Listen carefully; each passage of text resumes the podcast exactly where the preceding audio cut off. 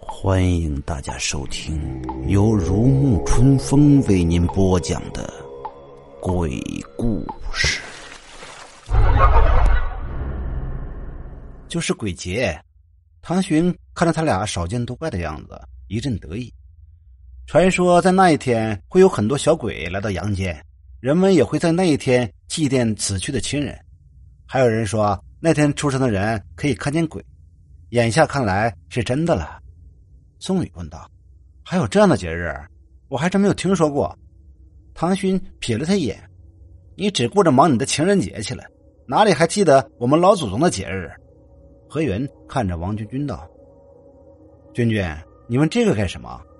王君君笑了笑：“我只是想知道你为什么可以看见鬼魂。”说罢，又看着何源道：“我带回来一个人，他应该知道一切，你敢出去见见吗？”不会是那个鬼吧？宋宇和唐勋叫道。王君君点了点头，看着何源道：“敢去吗？”何源笑道：“有什么不敢的？反正我已经见过很多鬼了，只是我不明白，你也能看见鬼吗？”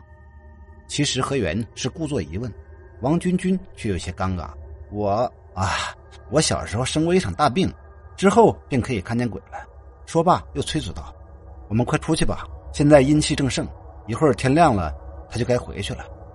宋宇看看唐寻，问道：“我们也去吧？”唐寻道：“我们俩又看不见鬼，去干什么？”王君君说道：“这个简单，你们把右眼闭上，再将左手放在左眼上，透过无名指和食指间的指缝，就可以看见鬼了。不过你们可要做好准备，这个时间可是什么样的恶鬼都有啊。”唐寻点点头：“没事反正待在屋里也不安全。”王君君说的没错，外面的小鬼真的很多。一个伸着长舌头的吊死鬼飘到唐勋面前，要不是宋宇踹了他一下，只怕他会叫出声来。你一叫，只怕方圆百里的鬼都会被引来了。宋宇说道。王君君却笑了：“你们别怕，这些鬼大部分都没有什么杀伤力的。他们为什么不去投胎呢？”何源问道。“大概是对人世太厌倦了吧。”王君君答道。到了。王君君口中那个鬼就在他们眼前了。这个鬼在这里算是整齐的了，头发梳成一个纹丝不乱的发髻，身穿一身白色的长袍。他一见何源他们，忙拱手作揖道：“小生沈仲，在这里恭候多时了。”古物啊！唐勋一声惊叹，引得众人侧目。不愧是古痴啊，连古代的鬼你也喜欢。宋宇嘲笑着说道。惹得唐寻一巴掌扇在他的胳膊上，好你个吸血鬼，又来扇我的胳膊！宋宇嚷嚷道。唐寻朝他吐了吐舌头，继续看着那个沈仲。沈仲看着唐希云，却用长袖遮住了脸。男女有别，非礼勿视，还望姑娘自重。宋宇再也忍不住，哈哈大笑起来，连何元和王君君也忍不住笑出声。唐寻做个鬼脸：“你们懂什么？这才叫古色古香呢！”你当他是家具呀？宋宇憋住笑说道。王君君拦住他们两个，还是正事要紧。说罢，看着沈仲：“沈公子可还记得当年搬入该镇的何家人？”何家？沈仲想了想：“啊，对了，姑娘说的可是何安泽一家吧？记得，记得，那可是一门望族啊！可惜呀，可惜。”何元见沈仲连声叹息，忙问道：“可惜了什么？”沈仲叹道：“唉，可惜那么一家人竟投降了清军，留头去发，真可谓贼人也。原来你还是抗击清军入关的英雄呢！”唐寻听他这么一说，更是激动不已。宋宇瞅着他道：“别吃了，口水都流出来。”沈仲仰天长叹道：“唉，清军入关是灭我中原呐。”我大明江山就此亡矣，可怜我中原地阔，竟多是胆小偷生之辈。别叹了，清朝早就完蛋了。宋宇道：“什么？这位兄台说的可是真的？”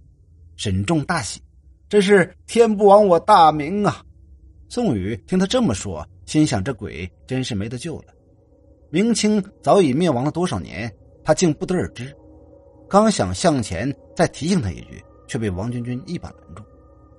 他的记忆停留在此前，之后的事情你是和他说不清的，而且他也听不懂。何元向前问道：“那你可知道那何家人是从何地搬来的？”